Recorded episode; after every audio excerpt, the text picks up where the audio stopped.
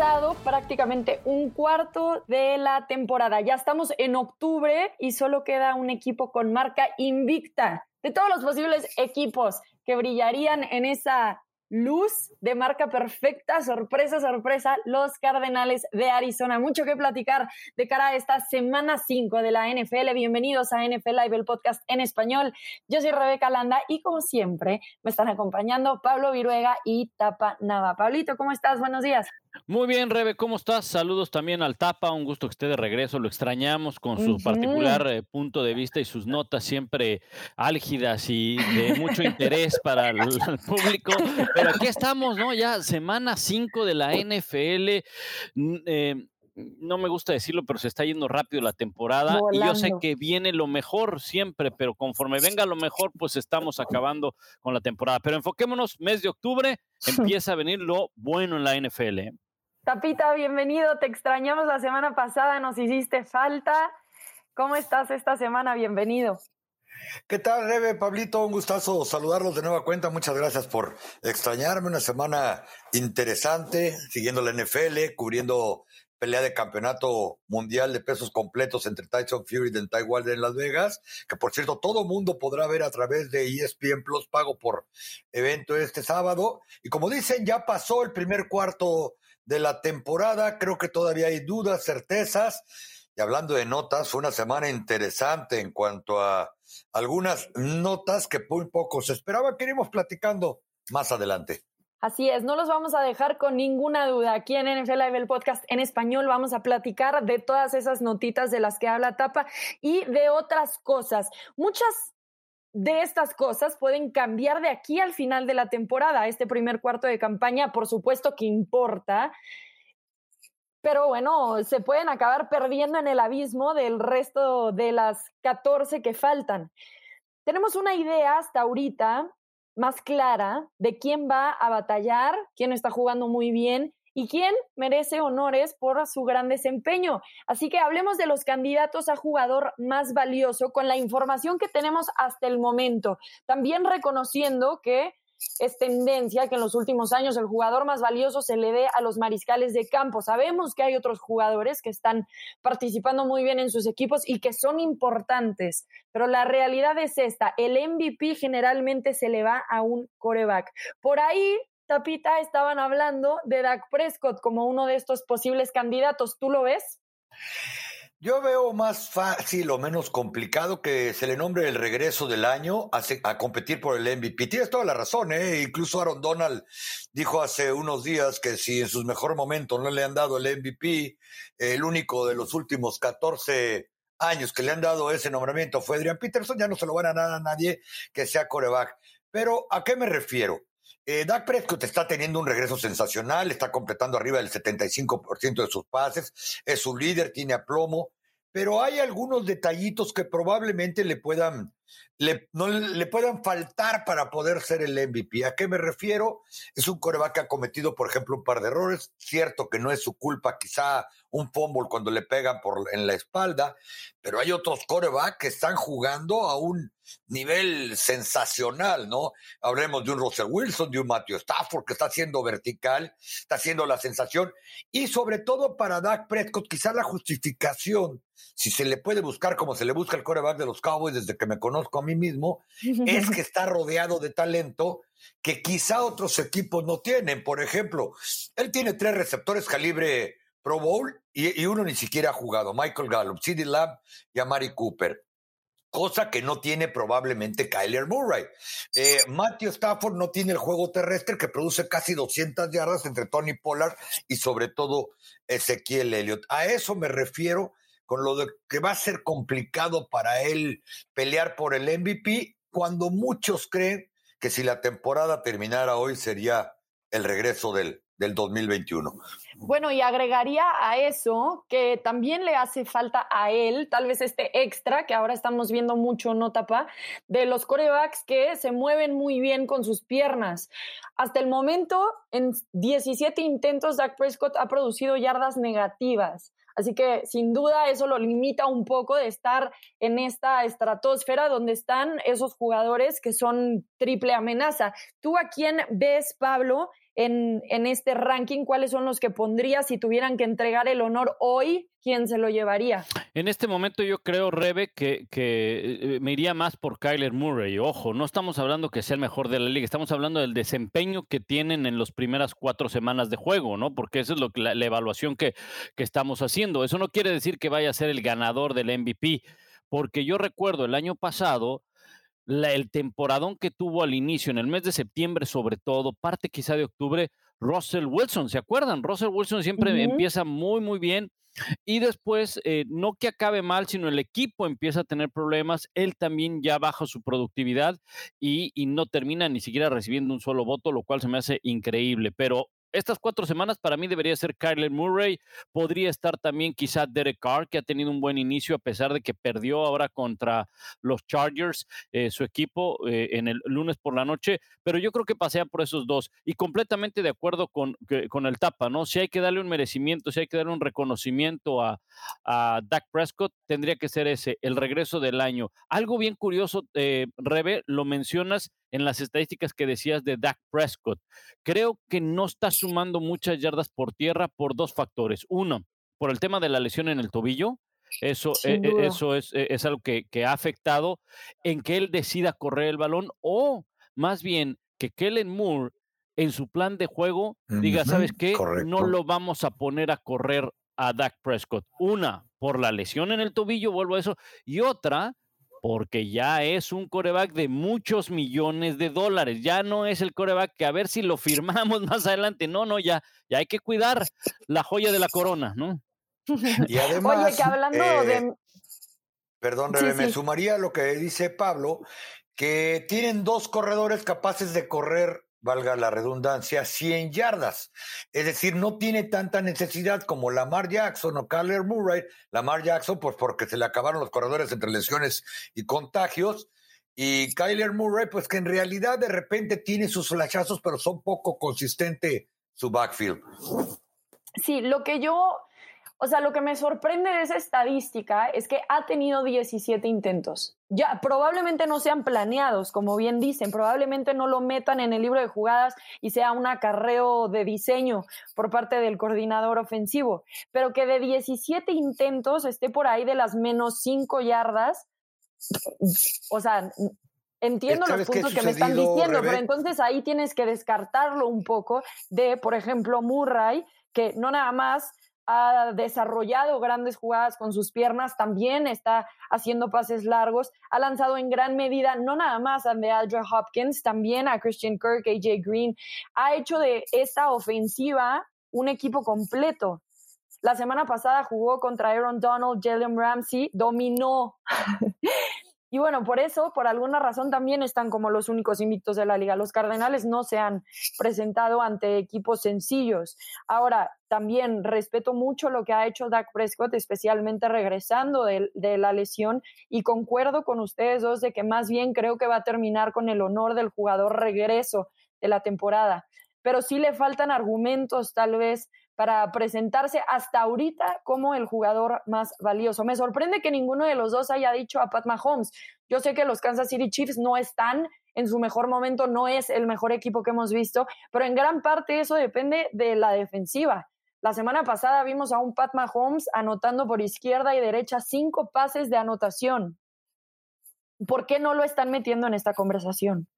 En mi caso, porque hay que ser sinceros, quizá ya me acostumbré a verlo jugar de ese nivel, porque creo que está rodeado de superestrellas sobre eh, todo al momento de lanzar el balón, ya sea receptores abiertos o cerrado. Y sí creo que él debe estar en la conversación, pero las razones que tú das de un jugador más valioso es porque ha elevado el nivel de juego y eso le ha sucedido a Kyler Murray poco nos esperaríamos que aunque haya tenido juego contra Jacksonville es como bye week, sobre todo después de que su entrenador anda echando relajo y luego lo platicaremos, este, yo creo que ha sido más importante ese tipo de jugadas a veces hasta de tochito en la calle que hemos visto para poder elevar y llegar a este punto invicto eh, en el desempeño grupal, grupal del equipo. Fíjate que yo, le daría dos cosas a, a, a Kyler Murray. Por supuesto, Patrick Mahomes debe estar ahí en esa conversación y de acuerdo con lo que dice el tapa, ¿no? Ya, ya es así como que normal. Te voy a decir lo que a veces me dicen en redes sociales cuando nos toca narrar a los Chiefs. Por cierto, me toca este domingo, en el domingo por la noche con Ciro, cuando enfrenten a los Bills. Ya chole con Patrick Mahomes, hablen de otra cosa. Pues es que lo hace bien, o sea, ¿qué quieres que diga, no? Lo hace bien y entonces te acostumbras a que lo hace bien, que ya de entrada, cuando, ves que lanza dos de anotación, dices, nada más lanzó dos, o sea, que, no podía haber lanzado más, ¿no? Pero sí. está en esa conversación, definitivamente. ¿Por qué hay dos argumentos que le pongo yo a Carlen Murray de, de, MVP? Eh, los números, la manera de jugar, la manera como reparte el balón y demás, pero 76% de sus pases completos. Es el líder en la NFL en ese aspecto. 318 yardas promedio por partido el segundo mejor de la NFL hasta ahora. Por eso es que digo, hasta ahora, como dicen, hagamos corte de caja de septiembre. Bueno, pues sí, eh, Kyler Murray está adelante en las votaciones. Ya veremos, porque esto pues todavía le cuelga, ¿no? Le queda mucho por avanzar. Y también ahí en la conversación un poco se puede estar asomando Matthew Stafford, ¿no? Eh, está por imponer su propia marca en porcentaje de pases completos y yardas por intento es un coreback que poco lo han capturado, a pesar de enfrentarse a los Bears, a los Bucks, a los Cardenales. Tal vez lo que le ha afectado a Matthew Stafford es que sus propios receptores le han tirado muchos pases y eso sin duda afecta a sus estadísticas. Lo que yo limitaría de Matthew Stafford es un poco lo que yo mencionaba de Dak Prescott, ese valor extra de generar con sus piernas que no hemos visto mucho de Matthew Stafford y no se le denomina como un coreback con esta doble amenaza. Es un coreback de bolsillo que lo hace muy bien, lo está haciendo excelente al lado de Sean McVay, pero sí va a tener que generar mucha separación como un auténtico pasador para que entonces lo puedan reconocer como el MVP de la liga. Y fíjate que en el caso de Matthew Stafford, sumaría que está haciendo lucir a jugadores como Cooper Cup, como fueran Jerry Rice. Eh, antes de la temporada, alguna vez platicábamos en este mismo podcast, en NFL Live en español, que el problema que quisiera encontrar Stafford, y para eso lo llevaron, era que no había receptores realmente que uno considerara elite, all pros, eh, de la calidad que tienen quizá algunos otros equipos en la conferencia nacional. Bueno, Cooper Cup ha estado hecho un monstruo y esto que en el partido más reciente que perdieron precisamente contra Arizona lo pudieron contener. Por otro lado, hay que recordar, el premio MVP no se le da al mejor de una posición, se le da al tipo que fue el más valioso para que su equipo de una manera u otra pudiera competir. Eh, se supondría que ni siquiera debería de ser un equipo que a fuerza tuviera que llegar al Super Bowl o que estuviera en postemporada. Esa es una de las cuestiones que pueden trabar a un jugador que no llega a playoff, pero se supondría que tampoco es la pieza fundamental, sino una ecuación para que precisamente sea el tipo que si sacas de ahí, el equipo no funcione. Yo creo que hoy, si sacas a Matthew Stafford eh, o sacas quizá a Dak Prescott del equipo, el equipo no estaríamos hablando que siquiera fuera lo mínimo contendiente dentro de sus respectivas divisiones. Sí, aunque eso justamente que dice Tapa debería de ser el jugador que si abstraes de ese equipo, el equipo no funcione, me parece súper lógico, pero creo que no ha sido la tendencia en los últimos años, porque por ejemplo, si sacabas a Russell Wilson de los Seahawks, ese equipo era cero funcional y como bien mencionó Pablo, a veces no le dan ni un solo voto.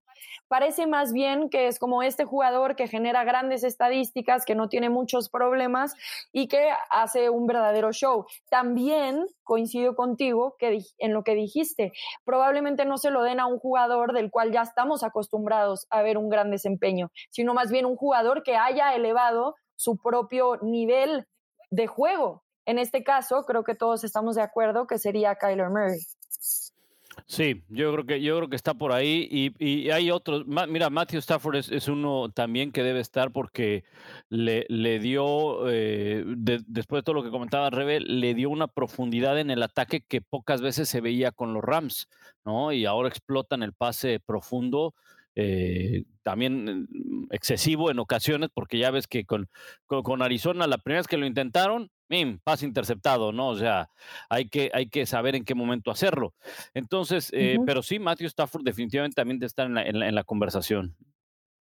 y sí, este, tiene razón, Rebe. Eh, nada más que los últimos años ha resultado un coreback que tiene estadísticas de una manera o de otra. Por ejemplo, Aaron Rodgers, que es el reinante, él tampoco corre a menos de que no le quede más, más remedio y tiene la, el arma para hacerlo, pero no lo produce.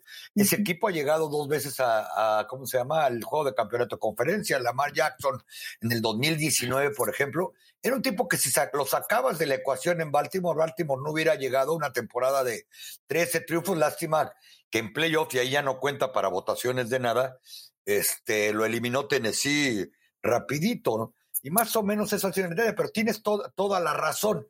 Obviamente los números importan y obviamente también por eso ese jugador MVP empieza a convertirse en líder y en más valioso pues de la liga. Sí, y también creo que nada más pondría una mención honorífica, así como soltándolo al aire a Justin Herbert, que en su segundo año nos ha demostrado que está listo para estar considerado dentro de estos corebacks élite. Probablemente no lo mencionemos aquí, pero sin duda alguna ha levantado mucho a los Chargers y le está dando el giro por fin ya definitivamente a un equipo que necesitaba a un coreback franquicia. Parece ser que lo encontraron y Justin Herbert la semana pasada llegó a 500 pases, si no me estoy equivocando, antes de su partido número 20. Ese es un récord de la NFL. Así que este jugador también podría, no sé si esta temporada, pero sí podemos esperarlo recibiendo el jugador más valioso de la liga en algún momento. Ahora llega la semana 5 y con eso el regreso de los Juegos Internacionales. Recordemos que por la pandemia la serie internacional se canceló. En México aún no tendremos partidos, sino hasta la próxima temporada, si es que todo sale bien. Pero esta semana la NFL viaja a Londres con un partido de domingo por la mañana, por ahí de las nueve y media de la mañana, entre los Jets de Nueva York y los Atlanta Falcons en el Tottenham Hotspur Stadium. Este será uno de los dos juegos de la serie internacional de esta temporada. Y en teoría, las buenas noticias son que a partir del 2022 los dueños han aprobado garantizar cuatro partidos por temporada fuera de los Estados Unidos. Eso incluye, por supuesto, Londres, México y posiblemente Alemania. ¿De dónde vienen estos esfuerzos de la NFL por tratar de integrar mucho más a la afición internacional y qué otros esfuerzos están haciendo además de esto, que son los Juegos Internacionales, que parece ser nada más la punta del iceberg de todo un esfuerzo por parte de la NFL. Fíjate que eh, eh, yo creo que obviamente la pandemia, pues como en todos, nos puso un, alto, ¿no? Y nos puso ahí una traba porque específicamente en, en México, pues se tenían partidos contemplados. Yo estoy seguro que la NFL va a regresar para el próximo año, una vez que las condiciones estén eh, dadas para que pueda regresar a México la NFL. Creo que va a explorar otros mercados en Europa, específicamente en Alemania. No olvidar cuando estuvo la NFL Europa en los noventas, pues acabó siendo la NFL de Alemania, ¿no? Porque todos los equipos acabaron en Alemania, había en Londres, había en España, pero pues las condiciones ya no se daban y acabaron todos en, e, en Alemania. Y creo que también hay otro aspecto que va a ayudar mucho el tema de, este, de los jugadores internacionales. Los jugadores internacionales, de hecho, en este mes de octubre habrá un tryout para jugadores internacionales eh, en Europa. Se espera que también haya uno en México. O sea, la NFL quiere llevar a más allá el, el fútbol americano y lo está haciendo paso a paso, poco a poco. Sabemos que es un deporte que se practica en muchos países, pero no se practica a un alto nivel. Fuera de los Estados Unidos, en realidad, solamente hay dos países que lo practican a un muy buen nivel pero no es tan cerca del nivel que se practica en los Estados Unidos, y lo sabemos, es Canadá y México, quizá Japón por ahí. Entonces, eh, creo que poco a poco lo va llevando y va haciendo este buen camino la NFL en tratar de llevar no solamente a los aficionados, sino a los que quieran participar en el, en el terreno de juego con estos tryouts, y va expandiéndose la NFL. Ustedes lo acaban de decir perfectamente bien. La NFL trae un, plan y un programa eh, perfectamente estructurado y que ha tenido como base el ensayo y el error. Hace tres temporadas, eh, un, un, dueño de un equipo que en realidad tiene influencia en la liga, aunque se maneje de manera bastante más discreta que el de la estrella solitaria, me refiero a Clark Hunt, los dueños de los Kansas City Chiefs, fundadores de la liga. Lamar Hunt es un tipo que históricamente ha desarrollado el deporte profesional de Estados Unidos, nos dijo antes de ir a de viajar a México, bueno, de que estuvieran programados para viajar a México, porque al final se suspendió por aquel problema en la cancha del estadio. Dice, nosotros si el próximo año hay que volver a ir, vamos a levantar las tres manos eh, porque voy a pedir una prestada, o sea, algo hay que hacer porque tenemos que ir. Dice, el problema, dice, es que hay que encontrar la manera e infraestructura para que no nos perjudique ni deportiva ni económicamente. Esa vez, y Pablo, tú te acordarás porque lo reportamos en un Monday Night, nos dijo, es una de las razones por las que estamos tratando de alargar las temporadas a 17 partidos. ¿Por qué? Porque nadie tiene compromisos en su estadio y, que, y el que diga lo contrario miente por nueve juegos de temporada regular, que ese ha sido el argumento de muchos dueños, incluyendo el de los Cowboys. ¿Por qué no llevas tu equipo? A mí que me inviten de visitante, pero yo no puedo sacar a mis Cowboys eh, en los ocho partidos de temporada porque les vendí, así les vendí la suites, así vendí los patrocinios, el nombre del equipo, etcétera, etcétera, etcétera. Por eso decían que el único equipo que podía salir a Jacksonville. Antes salió Arizona, porque antes de que inauguraran el estadio actual, y así nos podemos ir. Los Rams antes del estadio, los Chargers levantaban la mano también para irse como locales, nada más que nadie quería llevar a los Cowboys porque sabía que iban a perder la ventaja de localía en cuanto pisaran el, el Estadio Azteca. Esa es una.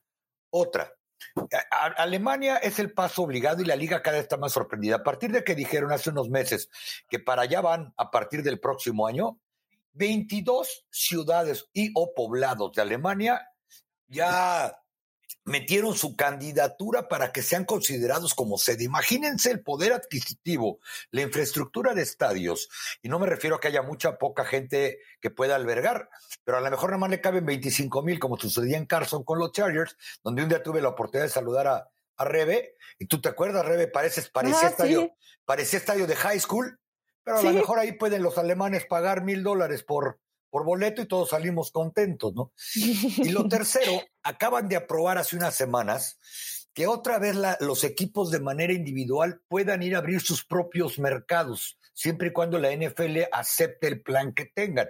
Ejemplo, a los Cowboys les prohibieron hace casi 25 años, una, tener su propia televisora como tal, porque venía el plan del NFL Network, y les prohibieron irse a meter con transmisiones. A ti te tocó eso, Pablo, cuando ellos eran los únicos porque arreglaban sus propios contratos en, en la Ciudad de México y para varios estados. Después resulta que ellos eran los únicos que prácticamente no podían transmitir cuando empezaron a entrar los Carolina Panthers, cuando empezaron a entrar los Steelers, y por eso regresaron por sus juegos. Otra, no los dejan vender su propia mercancía, la marca Dallas Cowboys. Estoy poniéndoles como ejemplo porque lo conozco de cerca. Bueno, la NFL hace prácticamente siete semanas que le dijo, creo que funcionábamos mejor cuando cada quien iba y abría sus propios mercados, aparte del esfuerzo de establecer oficinas internacionales.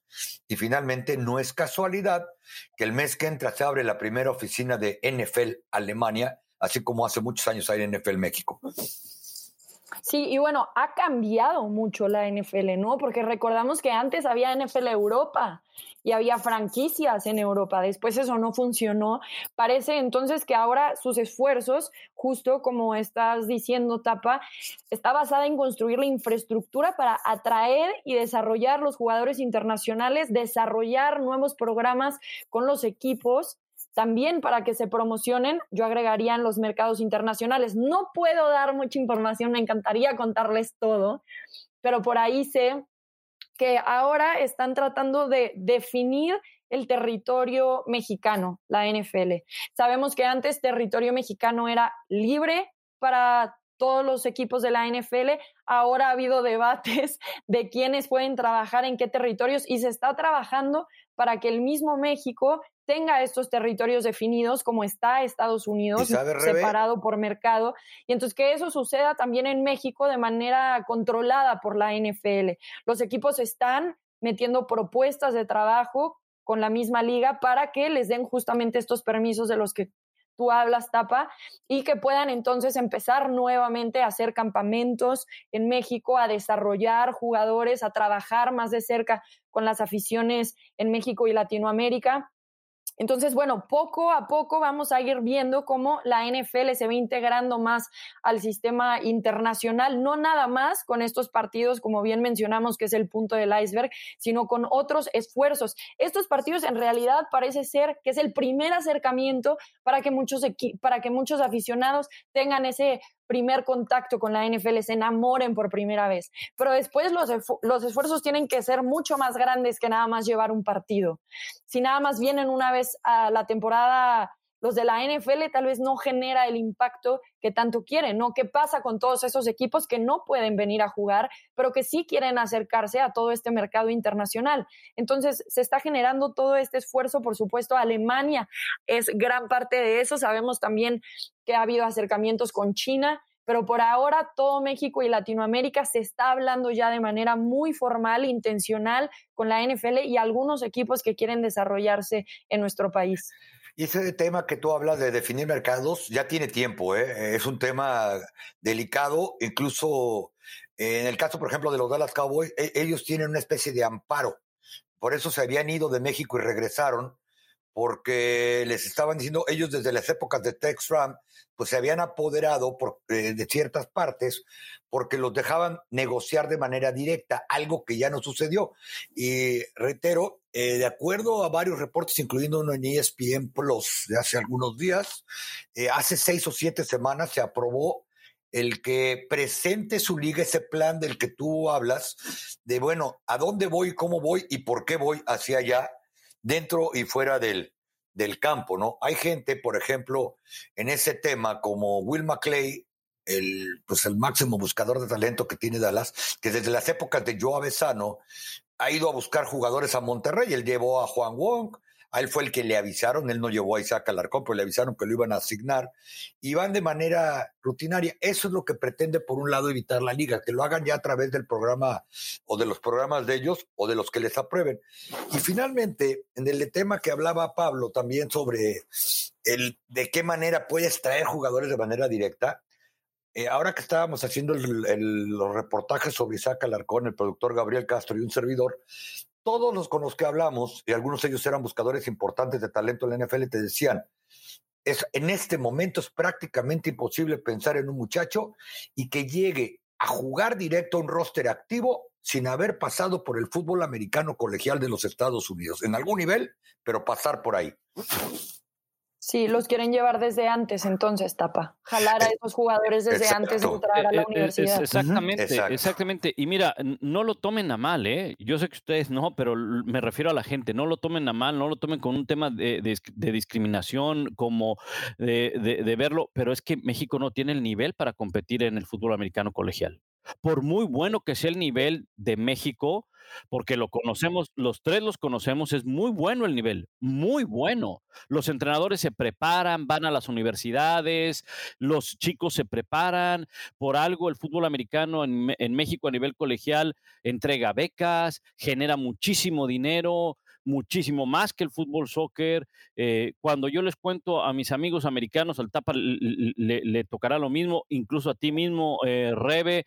Cuando yo les digo, todo el tiempo. hay fútbol americano en México, me dice, ¿en serio? Le digo, sí. Y se quedan más sorprendidos cuando les digo, ¿sabes qué es más fácil conseguir una beca jugando fútbol americano que jugando fútbol soccer? Me dice, no te puedo creer. Y le digo, sí.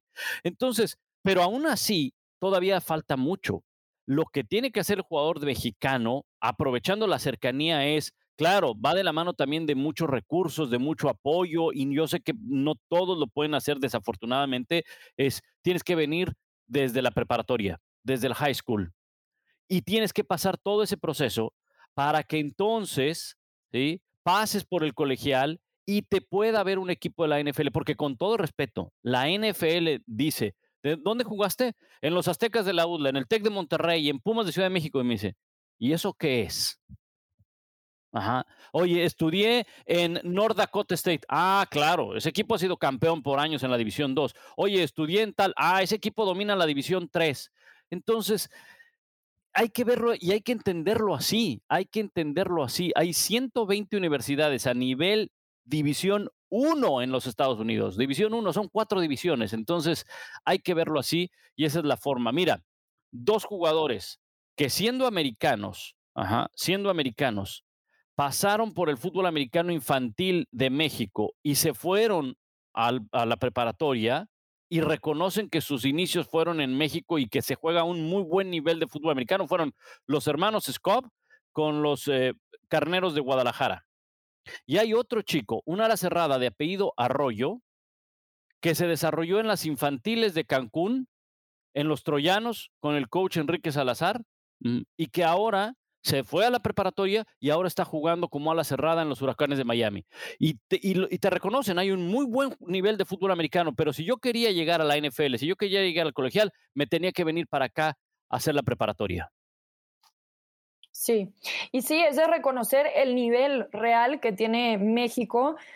A mí me sorprende cuando la gente no sabe que es el deporte universitario más grande del país porque nosotros vemos mucho fútbol profesional, pero cuando han visto en la tele un eh, partido de fútbol soccer universitario, sin embargo, sí hemos visto un partido de fútbol americano universitario. El fútbol americano en México es enorme, es enorme. Lo que falta, y bien lo mencionas, es esa inversión, esa infraestructura, también esa experiencia, porque sí, tenemos que decirlo, en Estados Unidos empezó a jugar esto hace años. Los coaches de México son muy buenos coaches, pero van y se preparan y aprenden de los coaches de Estados Unidos. Y también una gran diferencia, porque hay coaches de la del colegial que estuvieron en la NFL. Muchas veces también es de contactos, muchas veces es de, hey, yo soy Chip Kelly y conozco a tal entrenador y te puedo decir que aquí en mi escuadra tengo a un jugador que tienes que ver. Entonces también eso ayuda. Si tú estás en el TEC de Monterrey, por más buena que sea la universidad en Aztecas, por más buena que sea la universidad en CEU, si no tienes a veces ese contacto, esa persona que te empuja a que alguien te voltee a ver, es muy difícil. Pero yo, te diré algo, Rebe. Hablabas de, que, es, eh, que les causa sorpresa. Eh, a mí no me sorprende que a los estadounidenses les cause sorpresa. A mí no me sorprende. A mí la verdad, a, los mexicanos, a los mexicanos, porque luego muchos, muchos se ofenden Incluso gente del fútbol americano de México se ofenden de que los estadounidenses, de que los estadounidenses no saben que hay fútbol americano en México. ¿Realmente tú crees que les interesa saber si hay fútbol americano en México? Con, respeto, no manches. Hay 120 universidades a nivel División 1 que van a ver todos los sábados. ¿Tú crees que van a ver? Esa es la razón. Y los viernes. Esa es la razón. hay tanta opción para ver que no vas a voltear a ver a otro lado respeto muchísimo y lo voy a decir con mucha sensibilidad y mucha tranquilidad. Ajá. ¿Acaso el futbolista, el director técnico de primera división, va a voltear a ver un juego de colegial de Belice de fútbol soccer? No, va a voltear a ver a ver lo que hay en las fuerzas básicas del América, de los Pumas, del Monterrey, de Tigres o de, o, de quien sea. Así es, y así hay que entenderlo. Sí. Y eso que están mencionando ustedes, Hace algunos años me lo comentó Maclay, te digo, Maclay está enamorado de México, y tú, tú lo sabes bien, Pablo, iba Navesano hasta dar clínicas, fueron a buscar jugadores, hasta con dinero de su cartera, o cuando los invitaba a alguna universidad, ven, tengo algunos muchachos que ellos, por eso es que él me dice que está feliz con el desarrollo del Arcón, y resulta que él no lo llevó, eh, reitero, se lo asignó la NFL, y antes de que lo presentaran, y creo que te lo platiqué, Pablo, en, en su momento me refiero, textió y dijo, has oído hablar de ese muchacho, porque la verdad, la NFL nos acaba de mandar un tackle, ¿no?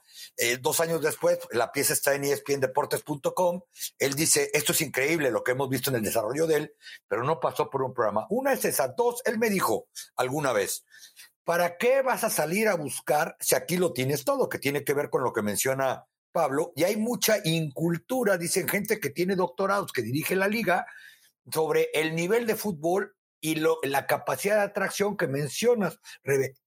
Pocos me creen, y lo platiqué hace unas cuantas horas aquí en la cobertura, que el fútbol americano colegial es el único deporte universitario en México que puede meter a un estadio más de 25 mil personas. Y, y, no creo que haya otro que siquiera meta 10 mil porque 25 mil no las mete ni el fútbol soccer profesional en México en buena parte de los estadios. De acuerdo. Sí.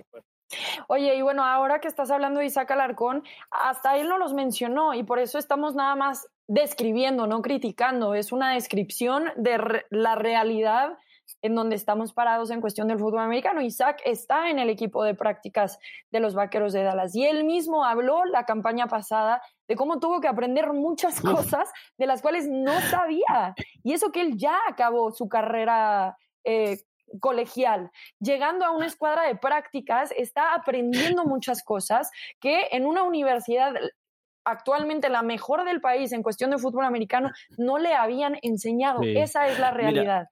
Entonces, hay que tomarlo como es. Por cierto, este pasado fin de semana conocí en persona a Isaac Alarcón. Nada más quiero compartirles esta anécdota súper linda. Me tocó ir a jugar con la selección nacional de flag a Estados Unidos. Fuimos a The Star. Y en eso va llegando el hermano de Isaac Alarcón, que en su momento fue al Mundial en China de Under 19. Entonces, en, ese entonces, la Federación Mexicana de Fútbol Americano llevó a cabo este evento, conocía perfectamente a todos los que dirigen también la selección de flag football.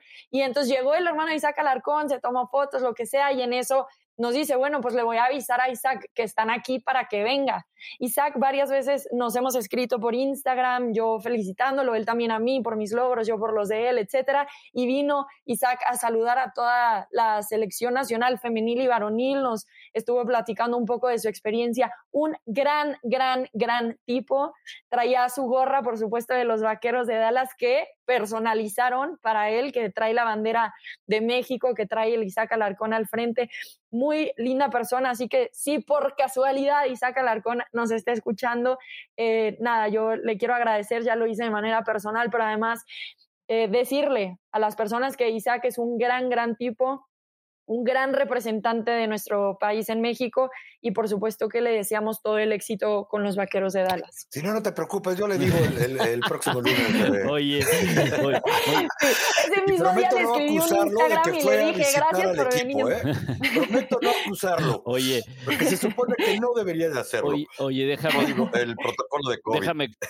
Yo creo que por eso no subió historias ni nada, porque pues lo compartimos todos, claro. Oye, una anécdota una anécdota de, eh, Marco Martos, que pues él va a la NFL Europa, fue el primero que va a la NFL Europa y luego de ahí van varios, ¿no? Pero tiene su primer contacto en un campamento en Florida, ¿no? Y ojo, ese campamento en Florida iban jugadores de la NFL de sexta, quinta, sexta, séptima ronda, agentes libres, eh, chicos que no jugaban en la temporada regular, pues los mandaban para allá en primavera. Y entonces le digo a Marco Martos, le digo, Marco, ¿cómo está? Marco Martos en su momento pues era muy rápido en, en, en la UNEFA, jugaba con los aztecas, ¿verdad? Y no era, no era el mejor receptor, era uno de los mejores, pero no era el mejor, ¿no? O sea, no era el mejor, era muy bueno en cuanto a velocidad y demás, muy rápido, sumamente rápido. Y le digo, Marco, Marco, ¿qué tal? ¿Cómo te fue? Me dice, Pablito, los entrenamientos son, me dice, yo llegaba al hotel, me metía en la tina de hielo y juraba, no regresar al día de mañana. Juraba no regresar al día de mañana. Era una cosa, golpes. Pero bueno, al otro día te paras y vas, ¿no? O sea, vas. Y le digo, bueno, ¿y qué tal en el uno a uno? Me dice, mira, yo me paraba con él, cuando yo estaba con los aztecas, ¿verdad? Me paraba y veía un esquinero y pum, en una trayectoria larga me lo llevaba. Si me ponían de slot y me ponían un linebacker, volteaba a ver al coreback, Enrique Villanueva me volteaba a ver y decíamos, ya está, touchdown seguro, porque me llevaba al linebacker, pero sin ninguna bronca, ¿no? Primer entrenamiento, me paro, me detiene la práctica el coach, se acerca y me dice, a ver, a ver, a ver, a ver, ¿quién te enseñó a pararte así? No supe qué contestarle, le dije, pues nada, así me paro porque así me acomodo, ¿no?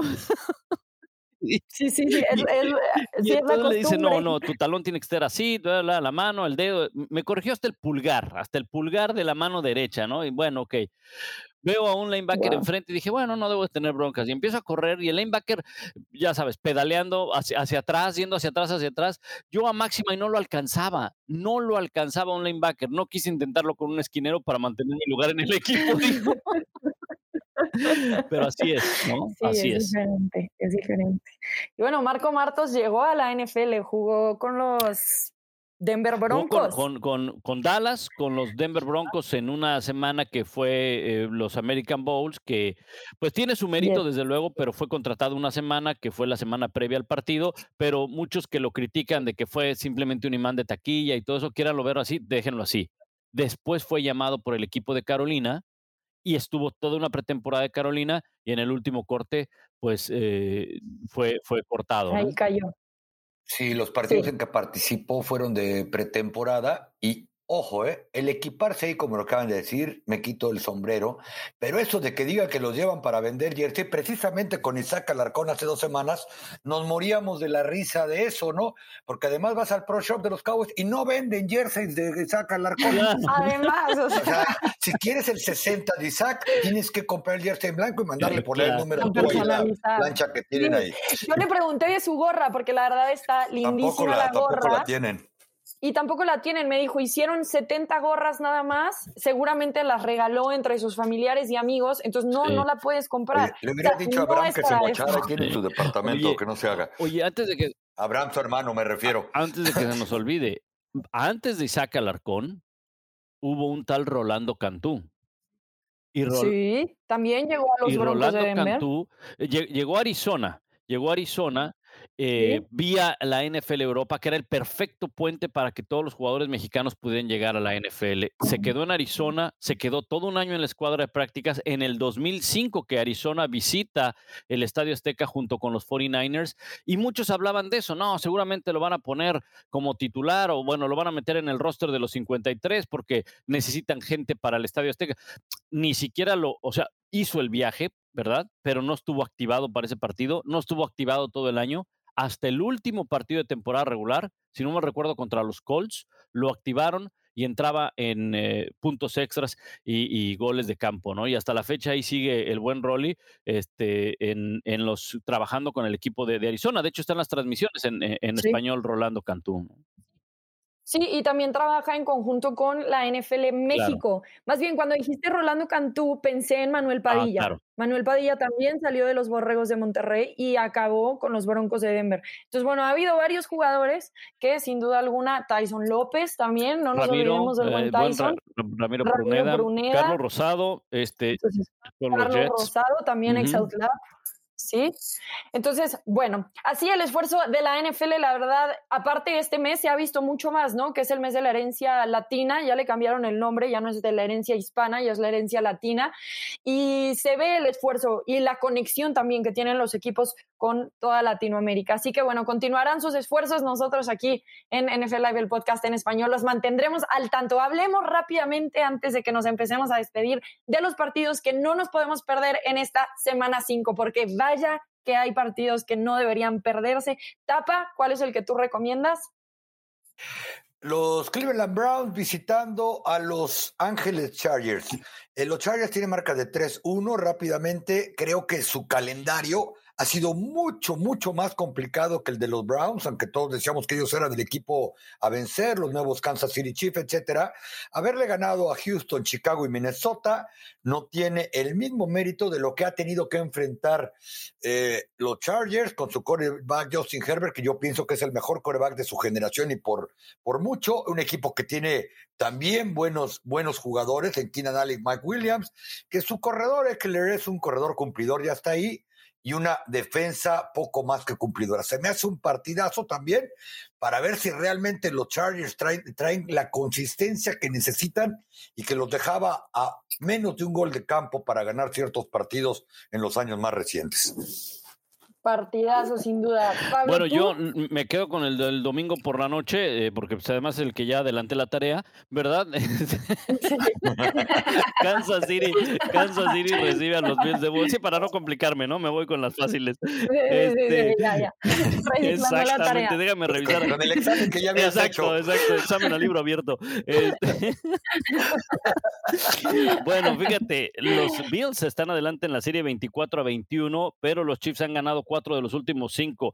Gran actuación de Patrick Mahomes la semana pasada, cinco pases de anotación, se convirtió en el quinto coreback en tres o más pases de anotación en sus primeros cuatro partidos de una temporada, pero los Bills están jugando muy bien. Es una ofensiva que genera más de 400 yardas, la mejor defensiva en cuanto a, eh, en cuanto a yardas permitidas y el punto, el gran problema de los Chiefs es su defensiva. Si vemos lo que producen en yardas, 423, pero permiten 437, entonces ahí hay un déficit. Tienen que anotar al menos 30 puntos para poder competir en el partido. Si este equipo no anota 30 puntos, difícilmente va a poder ganar un partido y entonces es suma, mucha presión para una ofensiva que sí tiene muchas armas, pero que tiene que jugar casi perfecta cada semana para poder competir en el encuentro. Creo que los Bills de Buffalo pueden salir con una victoria allá en Kansas City. ¿eh?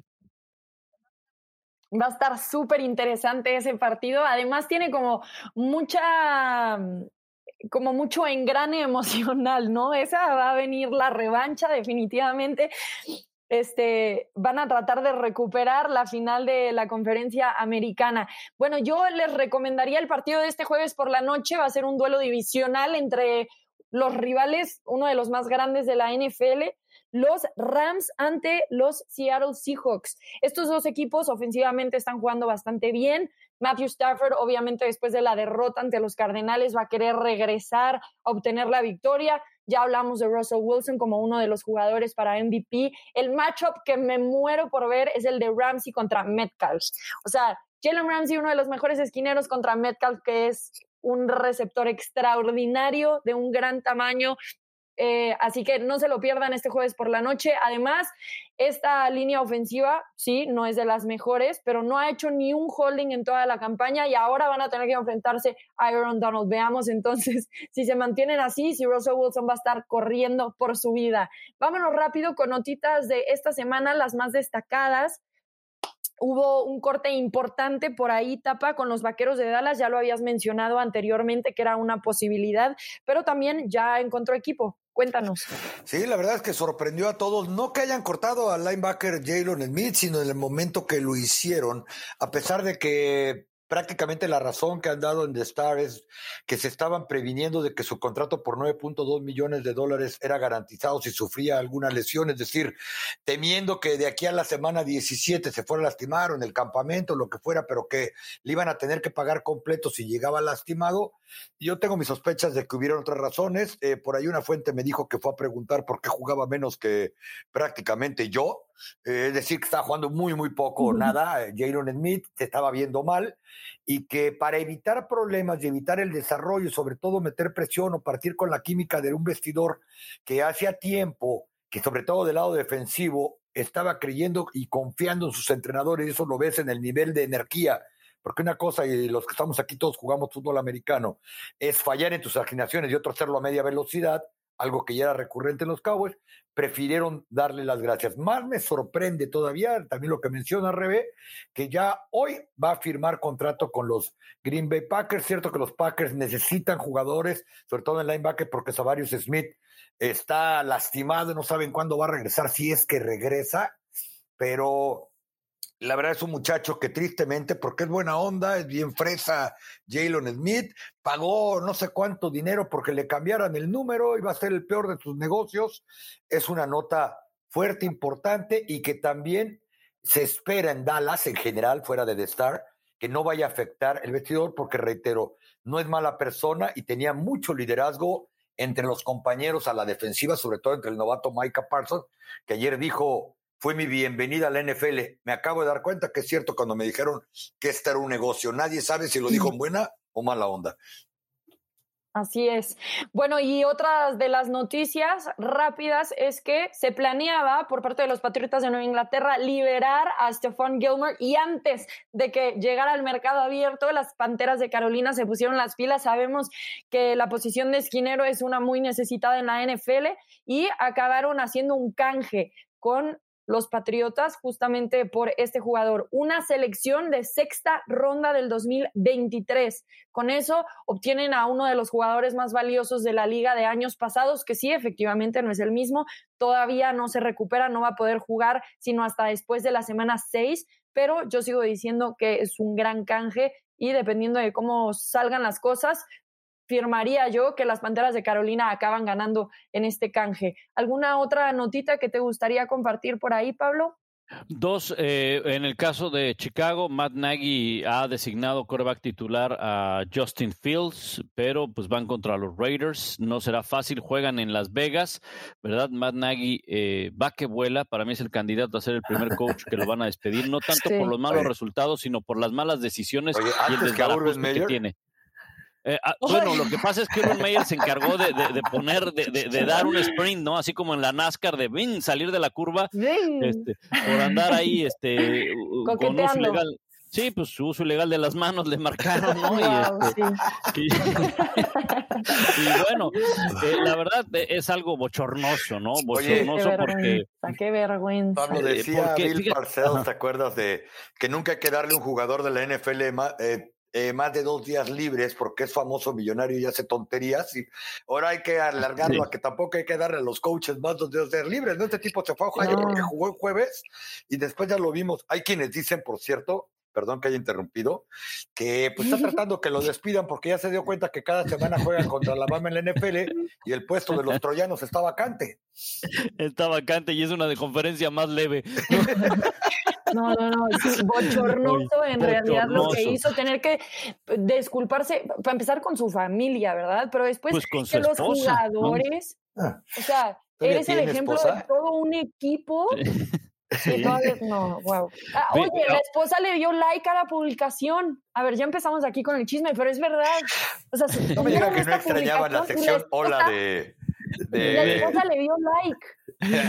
bueno, no, qué bárbaro. Eh, qué Mira, eh, es, increíble. A ver, muchos, yo, entiendo que él decidió quedarse porque, bueno, él tiene familia ahí y, pues el equipo jugaba ahí. Eso suele ocurrir.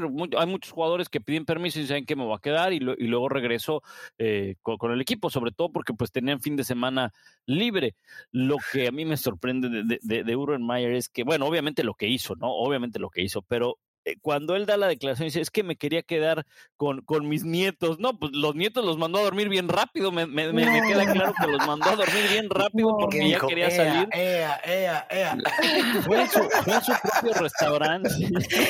No, no, no, qué Fue en su propio restaurante y todo eso. Ahora, a ver, Errores cometemos todos, cometió un gravísimo error, ¿no? Se equivocó, hizo lo correcto, pidió disculpas, como dice a su familia, a los jugadores, al dueño, el dueño, dice que, va a tener que recuperar la confianza, pero Urban Meyer nos está demostrando que no está listo para la NFL. Más allá de lo, no estamos hablando, como dicen, de las X y de las O's. No estamos hablando de eso.